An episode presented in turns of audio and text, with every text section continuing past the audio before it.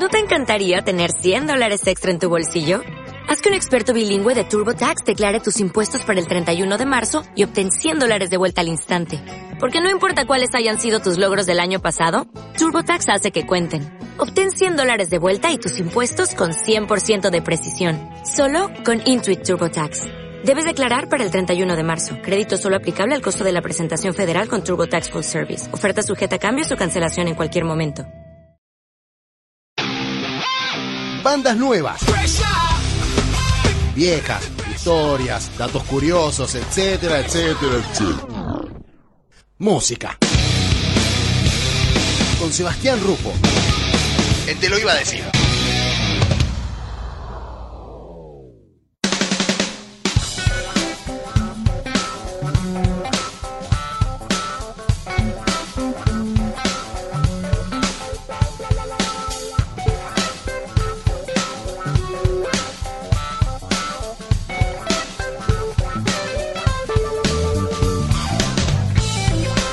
Bienvenido a Te lo iba a decir, Sebastián Rufo. ¿Cómo Buenas te va? tardes a todos, ¿cómo están? Bien, muy bien. ¿Vos? Bien, contento, debutando en este programa. Bien. Siempre quise estar en este programa. Te viene gustando, ¿no? Sí, he estado en otras temporadas. Sí, lo claro. Hubo pases entre. Sí. Y ahora de qué vamos a hablar y, y te lo iba a decir. Si y te, ahora te lo si iba te a decir. acordás, poco tiempo estuvo ese programa. a la tarde. Un programa que yo hacía al mediodía, que después lo empecé a hacer a la noche, entonces... Y con chicas, ¿eh? No solo- con Creo chicas que en el con, estudio. con los nombres de los programas podemos armar una conversación. Sí, Sí. ¿No? Todo de decir, ¿no? de locos, ¿no? Conversación de Bueno, locos. sí, Sí, también. para eso estamos. Y ahora que vamos a hablar, te lo iba a decir. Tremendo. Sí. Bueno, ¿te en parece música. Meternos de lleno en la columna. Traje música, te- eh, no sabía bien cómo romper el hielo dentro de, de esta columna que vamos a hacer a lo largo de, de las temporadas, ¿no? Pero... Bien, me dije- gusta que ya digan las temporadas. Va a que haber más varias. que una. Eh, Vamos. sí, Bien, espero que chicas, hayan tenemos varias. futuro. Vamos.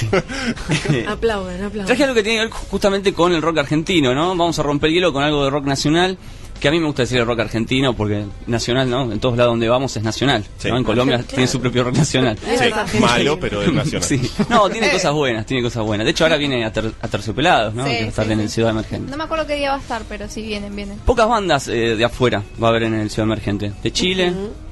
Sí. y un par más. Eh, bueno, volvemos. Eh, vamos a hablar de rock sónico, que fue un rock dentro de la década del 90 que fue muy interesante en la Argentina. Porque fue uno de los pocos estilos de música, o mejor dicho, más que estilos, movimientos musicales, que no se repitió en otras partes de- de- del mundo. Solo en Argentina. Solamente en la Argentina. En Inglaterra hubo algún movimiento ahí medio tímido, pero no llegó a ser lo que llegó a ser en la Argentina. Pero pongamos en contexto qué pasaba en la Argentina en la década del 80, porque esto pasa en los 90. Y todo tiene que ver con un coletazo que viene de los 80. Resumen rápido, teníamos la guerra de Malvinas, Charlie García, Cerú Girán, después Charlie Solista, teníamos a León Gico sacando grandes canciones, Sí. teníamos a la trova rosarina que de Rosario se desembarcaban en, se desembarcaban en Buenos Aires, liderados por el gran eh, Juan Carlos Baglietto, estaba Silvia Garré, estaba eh, Rubén Goldín y también un joven Fito Páez. Digamos que eso era un poco el contexto. Después viene la democracia, que hay, que hay más grupos, más grupos de joda, bailantes, eh, grupos donde empezaban a fusionarse con la música más disco del momento. Empezaron a soltarse un poco más después de lo que fue la Abuelo de la Nada, la segunda formación, teníamos a los Twists, eh, teníamos, bueno, después, bueno, Sumo, aparece Sumo, aparece otros géneros como B8, ¿no? En la parte del heavy metal. Pero ¿qué había pasado a fines de los 80? Muchos de los íconos se habían muerto. Luca Prodan, Miguel Abuelo, teníamos a Federico Maura, de, de Virus. Y se habían perdido como ciertos ¿no? Eh, exponentes o tipos que en los 80 habían hecho como un gran aporte dentro de la música. Y como todas las décadas, en todas partes del mundo y en todas las, ramas del arte, los 90 sufrió un gran cambio. Y ese cambio no lo sobrevivieron muchos músicos. Tenemos el caso de gente de otros países, como por ejemplo, no sé, Genesis, en los, 80, en los, en los 70 era una, on- una banda, y en los 80 ponele Phil Collins es solista y sobrevive. Pero hubo otros como Paul McCartney que no sobrevivieron a los 80 y otros tantos, ¿no? Aparece Michael Jackson, aparece Prince como solista, aparece Madonna, Cindy Lauper, aparecen un montón de artistas El furor del pop.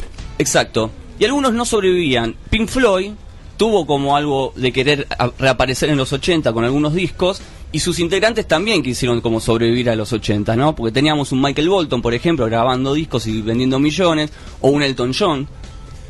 Y estos grupos decían, nosotros también tenemos que sacar discos solistas y, ver qué pasa. Bueno, algunos sobrevivieron, otros no. En la Argentina se nos habían muerto los tipos que eh, eran referentes en esa década. Y los 90, ¿qué iba a pasar en los 90? No sabíamos, pero hubo un sobreviviente en los 90 que fue justamente Soda Stereo. Y en la cabeza tenían a Gustavo Cerati, que era un tipo con una gama y una, cabeza muy amplia, con un abanico de, de alternativas y posibilidades y, crea- y creatividad, que lo que hizo llevar a Soda Stereo a otro nivel. Y Cerati tenía bajo la manga un trabajo realmente eh, importante que le abrió la puerta a un montón de nuevos grupos jóvenes que era como la nueva generación de nuestro rock que estaba preparando sus primeros discos, otros estaban presentando sin tener disco en la calle y Cerati junto con su banda y junto con el disco Dínamo abrió esa puerta y dejó ver toda una nueva generación de grupos jóvenes. Estoy hablando del nuevo rock argentino, que así lo llamó la prensa en esa época, y digamos que en la contracultura se lo llamó como el rock sónico. Vamos a hoy a dedicárselo a Gustavo Cerati y sobre todo al disco Dínamo, un disco que se editó el 1 de octubre del año 92 y traje algunos audios. Vamos a dejar a los protagonistas que hablen, que nos cuenten un poco de qué se trata Dínamo.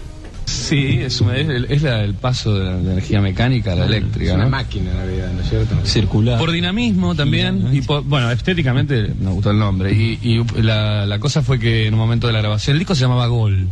En un momento. Gol, sí, un, poco, ¿verdad? un poco autoindulgente, digamos. y este. Y después eh, rotó a, a Dinamo, que en realidad no nos convencía mucho el nombre anterior. Y, y- y lo que pasó fue que en un momento estábamos en, la- en el control y, y Daniel Melero dijo algo así como: ¿Se acuerdan cuando la bicicleta tenía un Dinamo?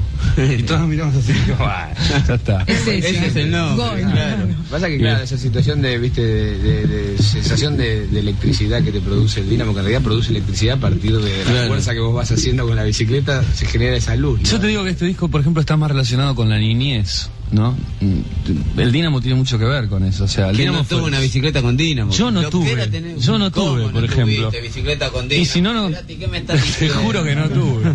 Te juro que no tuve y además no solo no tuve yo, sino que ninguno de los tres tuvo bicicleta con Dinamo. Entonces, Pero mirá de dónde venía la Mi frustración abuelo, de de ahí. mi abuelo en Italia tenía una bicicleta con dinamo, yo se la sacaba cuando estaba, cuando estaba en Italia y, y salía a dar unas vueltas y era infernal con esa lucecita que se prendía a la noche, era fantástico.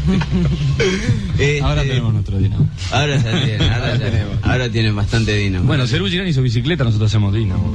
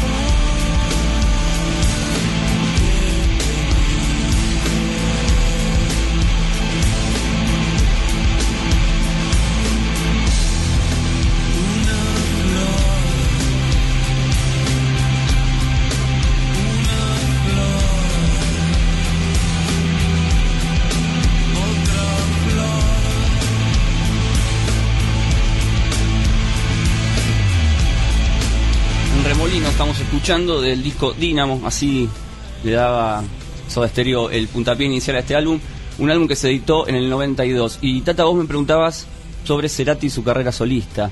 Eso es interesante porque Cerati empieza como a estar un poco incómodo con el sonido de los 80s. Entonces él empieza a hacer una búsqueda dentro de Soda Stereo y una búsqueda que tenía techo. Era como querer aprender a bailar adentro de una caja. Era imposible. Entonces Cerati, ¿qué hace? Abre como su propio kiosquito donde empieza a experimentar. Pero hizo pasos previos antes de hacerse solista en el 93 con Amor Amarillo. Hizo un paso previo que se llamó Colores Santos junto a Daniel Melero en el 92 donde ahí sí hizo un disco de mucha máquina, mucha música electrónica y empezó a experimentar y de ver, ver de qué se trataba, ¿no? Un juego previo fue Dynamo, si bien hay poco eh, música electrónica, casi nada, si lo que más predomina en este álbum son las guitarras y un trabajo de guitarras muy obsesivo, algo que había inventado Phil Spector en la década del 60, que fue la famosa pared de sonidos, que fue un, sistema de grabación famosísimo que lo hizo Phil Spector y que después lo llevó a un montón de otros grupos. Cerati tomó eso y empezó a practicar. El último disco de los 80 de Soda Stereo había sido Doble Vida. En el 90 sale Canción Animal, un disco más cancionero, con algo de rock, rock pop, un disco muy bien recibido, está música ligera, por ejemplo, té para tres, hay un montón de temas ahí muy muy famosos. Suele dejarme solo. Suele dejarme solo. Y el séptimo día, no, si podemos seguir, ¿no? Sí. Eh, es un gran trabajo ese. Sí. Y la gente esperaba como un disco parecido.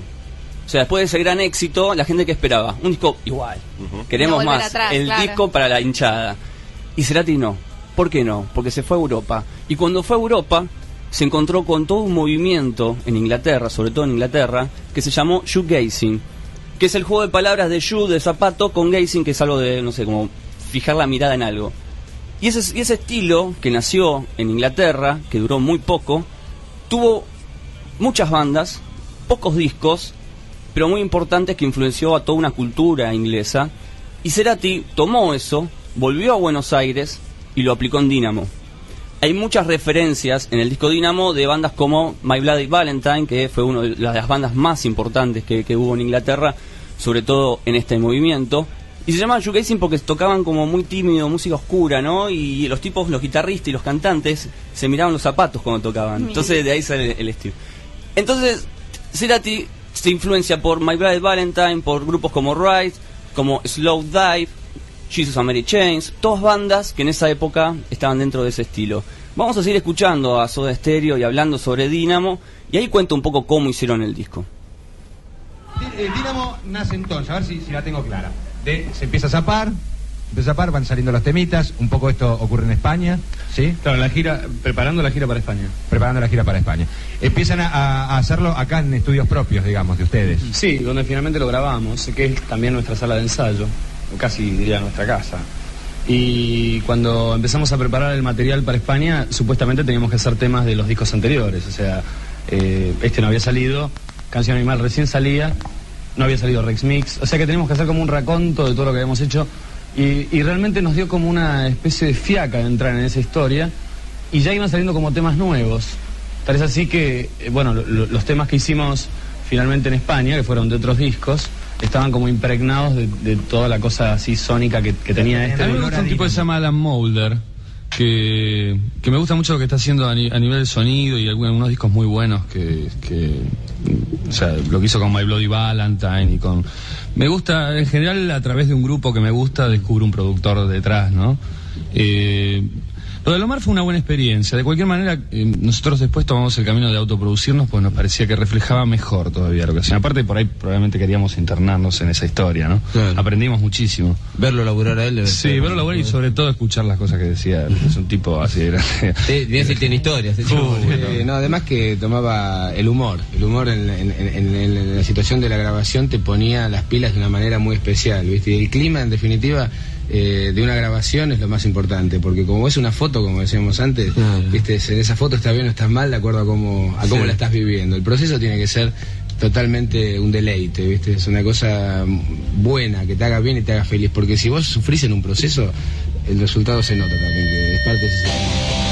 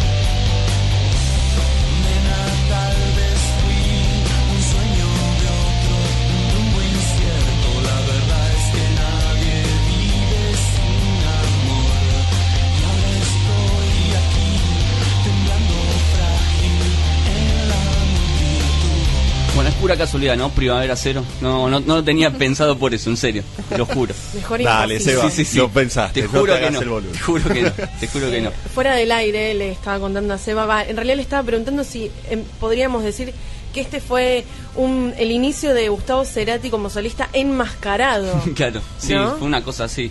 Yo creo que ahí es donde se despertó, ¿no? En, en Gustavo eso de querer buscar. Exacto, porque creo- igual que, que, que más claro queda justamente con este tema, con Primavera Cero, después los discos que vinieron eh, con él como solista. Sí, sí, vinieron todos uno pegado atrás del otro. Exacto. Y de, de hecho, no sé si está en uno de los audios que traje, pero Dinamo en la gira, la gira, el Dinamo Tour, eh, se cancela en la mitad de, de las fechas que tenían pautadas. Y uno dirá, ¿pero por qué? ¿Por fracaso? ¿Por qué será? Y Soda Stereo en ese momento estaba para estadio. De hecho, habíamos escuchado un audio de Bobby Flores en Rock and Pop, en el momento que sale Dinamo, y en esa entrevista Bobby Flores le pregunta sobre eso, ¿no? Sobre si, loco, ya están para el estadio. De hecho, ese Soda Stereo venía de hacer una 9 de julio gratis para 250.000 personas, y ellos dijeron, no, Dinamo se tiene que presentar en un teatro. Es un disco que gira, hace mucho sonido, y todo el tiempo está girando en círculos, no y lo queremos presentar en un lugar cuadrado. Claro. que- ah, que no está preparado para, un estadio donde, bien todo, sí, porque- donde se pierde el sonido, además, en un Sí. estadio, ¿no? Bueno, Zeta Bosio dijo, ¿no? Que Dínamo era canción animal, pero eh, era como destruir canción animal. Agarrar el disco y meterlo bajo el agua. Era Dínamo, ¿no? Era una cosa así. Pero bueno, vamos a seguir escuchando a Soda, a Soda Stereo hablando sobre Dínamo, que hay cosas muy interesantes. En este caso habla Z sobre los samplers.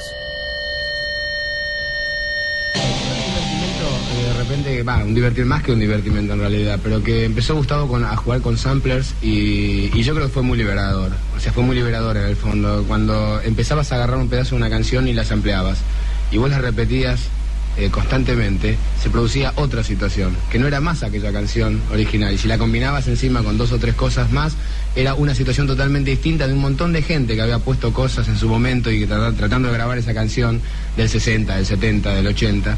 Y... Se va armando como un, como un rompecabezas técnico. Claro, y eso fue como muy liberador. Yo creo que a partir de que empezamos a trabajar con eso, decís, en realidad lo que se produce es una situación totalmente distinta. Sí, además de, lo- de los medios con los que llegás a construir música, porque finalmente mm, mm, abarcamos varias cosas. De golpe somos una banda de rock, ¿no? De golpe también entramos por, por eh, utilizamos las máquinas como elemento. Es decir, no, no, realmente no le tememos a De golpe ninguna de las cosas. en una botella. Totalmente, pasa así, sobre todo de Zambuca.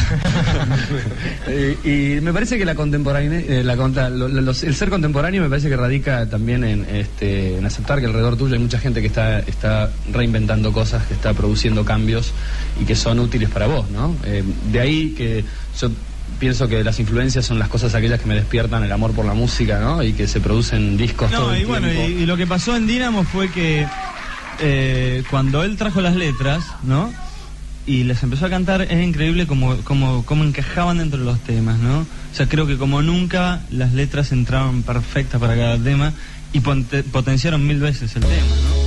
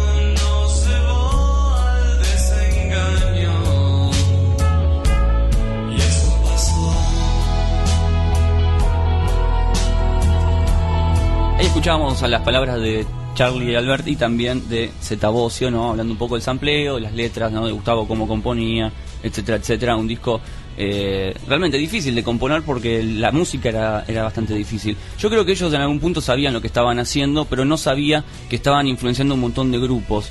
Y ahí le doy la derecha a Soda Stereo. Ellos cuando empiezan a hacer las las, la- las, las presentaciones de, en el estadio de obras sanitarias, eh, hicieron muchas fechas ahí. En cada recital, en cada presentación, habría una banda nueva de esta nueva movida del nuevo rock argentino. Y muchos de esos grupos no tenían disco. Y, la- y una de las cosas que Gustavo Cerati vio es increíble, ¿no? Porque de Dinamo siempre hablamos de Cerati, no hablamos como Soda Stereo. Exacto. Sí, sí, sí. Gustavo Cerati decía que, eh, que de, esos, de esas bandas que tocaban siempre para abrir los shows, tenían algo en común. Do- o sea, dos cosas. Primero, él no las conocía, algunas sí, otras no, pero lo que tenían en común que todos estos grupos tocaban juntos siempre otros días en otros lugares. Era un nuevo movimiento que se estaba armando y en la cabeza, o sea, el arquitecto fue Soda Stereo con Dynamo, pero después hubo un tipo que él, una banda que le empezó a dar forma a todo ese movimiento, de hecho ahí viene el nombre de él, Rocksónico, que fue Baba Sónico, que ellos habían comenzado en los 90, los, los Baba, conocidos ¿no? por Sai Baba y Sónicos por los dibujitos supersónicos, y ellos empezaron a como a liderar ese, ese movimiento sónico. Atrás de ellos teníamos un montón. Tia Newton, la banda que tenía Carca, teníamos a Mata Violeta, un trío de mujeres espectacular, donde estaba María Gabriela Pumer, estaba Flopa, estaba también, eh, ahora ya se me fue el nombre, pero después lo, vamos a, lo retomamos, Erika García, ahí está, Erika García. Después teníamos eh, mucho más adelante, que fue como lo último que quedó del rock sónico, que fue los Avar Press, donde Sí. estaba Leo García, Ahora, eh, ¿cómo fue- Ezequiel Araujo. ¿Cómo fue tomada esta nueva movida en el, en el ámbito del rock Genial, nacional? genial, porque Bien. la gente que tocaba esta música eran pibes de 19, 18 años, 20, y la gente que los consumía tenía la misma edad. Claro, más allá de que utilizaban tal vez cosas más electrónicas y Era no, lo- eso era no caía que- mal dentro del no, ámbito para nada, del rock. para nada. Faltaba que alguien tirara la primera piedra, Dinamo fue esa piedra, y después se tomó muy bien. Cosa que despertó el interés de los sellos discográficos, porque dijo, pará, ¿qué está pasando? Hay que empezar a fichar a estas bandas dentro de nuestros catálogos. Y algunas ficharon y otras no. Martes Menta, por ejemplo, llegó a grabar un disco llamado 17 Caramelos. Recomiendo ese álbum de, de la escena del rock sónico. En Martes Menta estaba eh, Ariel Minimal tocando la guitarra, uno de sus primeros grupos. Después formaría PES. Y, y después los grupos empezaron a, crecer y a, hacerse más conocidos. Fan People, aparece Electro Yo, aparece también Demonio de Tasmania. Un montón de grupos que hicieron su carrera y que siempre en el anonimato o en el under, digamos. Los que más se desprendieron fueron el otro yo, Fan People por ahí un poco, pero Babasónicos fueron los que hicieron más carrera. Está bueno destacar también que yo creo que también el, este disco y, y el impulso que hizo Cerati también ayudó mucho a la escena electrónica nacional en los 90. Sí. Se empezó a formar una escena muy interesante. Y Daniel Melero. Exacto, que tuvo su explosión en, lo- en los años 2000 más o menos, pero que eh, muchos artistas que hoy en día están liderando la escena eh, empezaron justamente y se formaron grupos como eh, la Urban Group y muchos más grandes eh, referentes de la escena. Y creo que fue justamente un puntapié muy importante tener a bandas y a, y artistas tan importantes como Cerati liderando este movimiento que está fuertemente relacionado con este con la movida electrónica. Y darle la posibilidad a estos grupos a que se muestren, ¿no? Porque qué mejor abrir el show a una banda tan famosa en Latinoamérica ya en ese momento, como Soda Stereo, y que el tipo te diga, no, vení vos, que no tenés ni un demo, vení a abrir los shows, que te conozcan.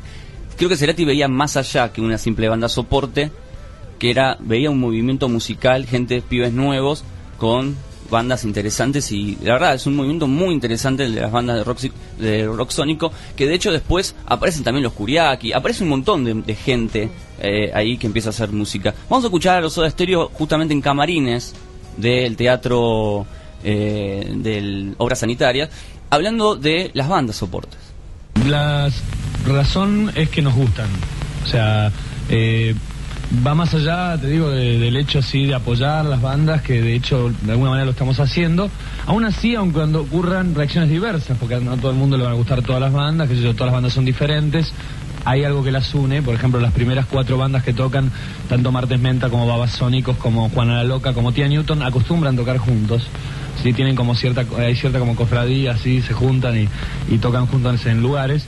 A mí me gustan mucho y esa es la razón por la que están acá. Sí, en general siempre quedamos conforme con los discos, aunque con el tiempo uno se da cuenta que podría haber ido más allá, ¿no? Pero bueno, eh, eh, la mí da la impresión de que con Dynamo hubiéramos expandido un poco los espacios. Entonces, eh, te deja mucho más conforme eso, porque finalmente es respeto por la gente que te sigue o que escucha, ¿no? Entonces, me, da la impresión de que nosotros hemos volcado cosas muy positivas en este disco y muchos lo consideran que es bastante diferente a otros discos. Yo pienso que es realmente un, tiene un efecto evolutivo, ¿no? O sea, a lo largo de 10 años, Dynamo es el disco que nos representa ahora.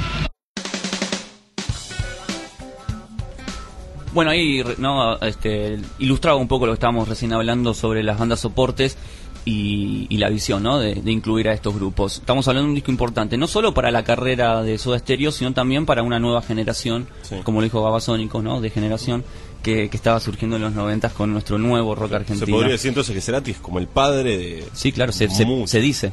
Ah, mira. Se dice así, sí. Y también Melero, ¿no? Que Melero uno por ahí no lo tiene tan en cuenta, pero Melero fue como un, un cuarto soda estéreo y apoyó mucho, sobre todo la, la, la sociedad con Cerati fue más que importante, ¿no? No Sí. solo en los discos con Soda, sino también los discos con Cerati solista y también los mismos discos del propio Melero. Claro. Fueron muy importantes, ¿no? Este sonido moderno. Exactamente. Como que encontró a su wingman, Cerati. digamos. Sí, es muy importante encontrar esa sociedad. Un día vamos a hablar de esas sociedades tan importantes como la Lennon McCartney, que en algún momento McCartney dijo, no tengo más sociedad. Qué horror. Y siempre estuvo tratando de reemplazar a esa ex. Claro. Y después la encontró. Por poco tiempo, pero la encontró. Pero la dejamos para otro programa eso. Bien, excelente. me gusta la intriga. Sí. Escuchamos a, para ir cerrando a Gustavo Cerati hablando de una canción que es muy bella dentro de este disco, que es justamente Luna Roja. Explica un poco la letra. Lo escuchamos a él. Mira, primero fue como una especie de, de- de- como de canción convencional, diría yo. ¿A qué, va, porque, ¿A qué le llamas canción convencional? Tenía como una estructura básica de, estrofa, estribillo, ¿no? Eh, llegué a la, a la idea del paisaje, finalmente, y la canción empezó, después de cuando hice, cuando ya empecé, empecé a escribir la letra, eh, la canción empezó a tomar forma de ese paisaje, ¿no? ¿Paisaje que conocías o que estaba dentro de tu No, cabeza? es un paisaje imaginario. En algún punto pensé en alguna relación con una bandera árabe, alguna cosa tipo Túnez, algo así. Y después fue este, oscilando hacia, hacia como una especie de advertencia del peligro, ¿no? Está relacionado eh, realmente con el SIDA y en general con cualquier cosa que tiene que ver con, con no cuidarse o cuidarse, definitivamente, ¿no? Yo pienso que, que en definitiva este tipo de enfermedades refuerzan la idea del amor, a pesar de que son un poco enemigos de eso, porque, bueno, no sé, a partir de, de eso uno empieza a tener conciencia de, cuidar a los demás también, además de cuidarse uno. Y de eso me habla la canción.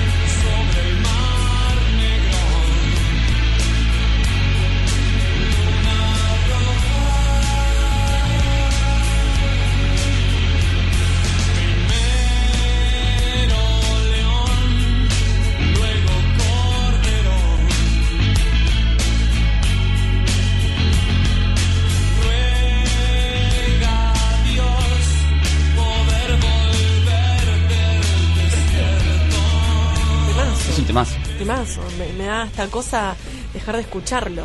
Luna Roja. Esa luna roja. Es- Está bueno lo que dijo. Cerati. Sería un eclipse. Eh, Escuchamos, no sé si se not- notaron, pero escuchábamos también por ahí la voz de Nicolás Repeto en el programa Fax, porque Soda Stereo se presenta en la, te- en la televisión eh, para darle, digamos, puntapié inicial a Dinamo, justamente en el programa de él, Fax, que era furor en esa época, y ahí hicieron la presentación, aparecieron los Soda ahí y tocaron como tres, cuatro canciones, más una entrevista, una hora duró más o menos ese especial de, de, de Soda Stereo. En internet pueden encontrar un documental llamado Haciendo Dínamo, ¿eh? lo pueden encontrar en YouTube, donde ahí van a ver las grabaciones de Dynamo, eh, algunos videoclips y, y todo eso. Está dirigido por el actor eh, Boy Olmi. Ah, mira, ¿Mm? sí. Fue el que, que grabó ese videoclip. Ese video especial. Video Home, que en esa época se llamaba Video Home, ¿no? No duraba más de una hora. VHS. Claro, que tal vez no llegaba a ser Sí. documental, Sí. pero sería lo que ahora conocemos como documental. Sí, eh, eh, la verdad que está buenísimo. Dynamo, para resumir, para mí es como un- una bisagra. Una bisagra en todo sentido, ¿no? Como habíamos recalcado. Hasta dentro de la discografía de la banda es una bisagra. Es como un peaje. De un lado es una cosa, del otro lado es otra. Ese disco está ahí en el medio. Claro. O, te, o, o llegás hasta el peaje y no lo pagás y te quedás hasta lo- en los 80, o lo pagás y te vas a otro planeta donde está Bocanada, Amor Amarillo, Colores Santo y toda esa movida que es fabulosa, ¿no? Está bueno cuando suceden esas cosas en las bandas, ¿no? Que cada disco son distintos a los demás. Que no sean todos los discos iguales. Aparte Porque es llega un punto que te cansa. Disco bisagra, uno conocido, todos que todos, digamos, eh, escuchamos, puede ser bien bisagra, te digo, ¿no? Eh, Revolver de los Beatles, claro. el álbum negro de Metallica, El tema es sortear los discos bisagras en las bandas, porque por lo general son bisagras, son por algo. En este caso eh, fue el inicio de, de Cerati como solista, es decir, lo bisagra por lo general en una banda te indica que algo va a pasar. Hmm. Es decir, que es verdad lo que dice Cato, que está bueno que tengan esos cortes, pero una banda a veces cuando tiene un sonido formado y llega algo que es bisagra, algo te está marcando y alguien se va o varios se van o uno empieza a hacer su O algunos camino. oyentes que por ahí ya va. Exacto, ¿no? o que se ya les renueva. sabe la onda. Wow de Árbol fue un disco bisagra Ahí tienen, exacto. que una vez Edu Schmidt me dijo, sí, perdimos 100, 100 este, seguidores de Árbol con Wow, pero ganamos mil. Vamos a cerrar entonces, chicos, con Ameba, una gran canción como para darle color a todo esto, a este gran dínamo. Así que, a rockearla.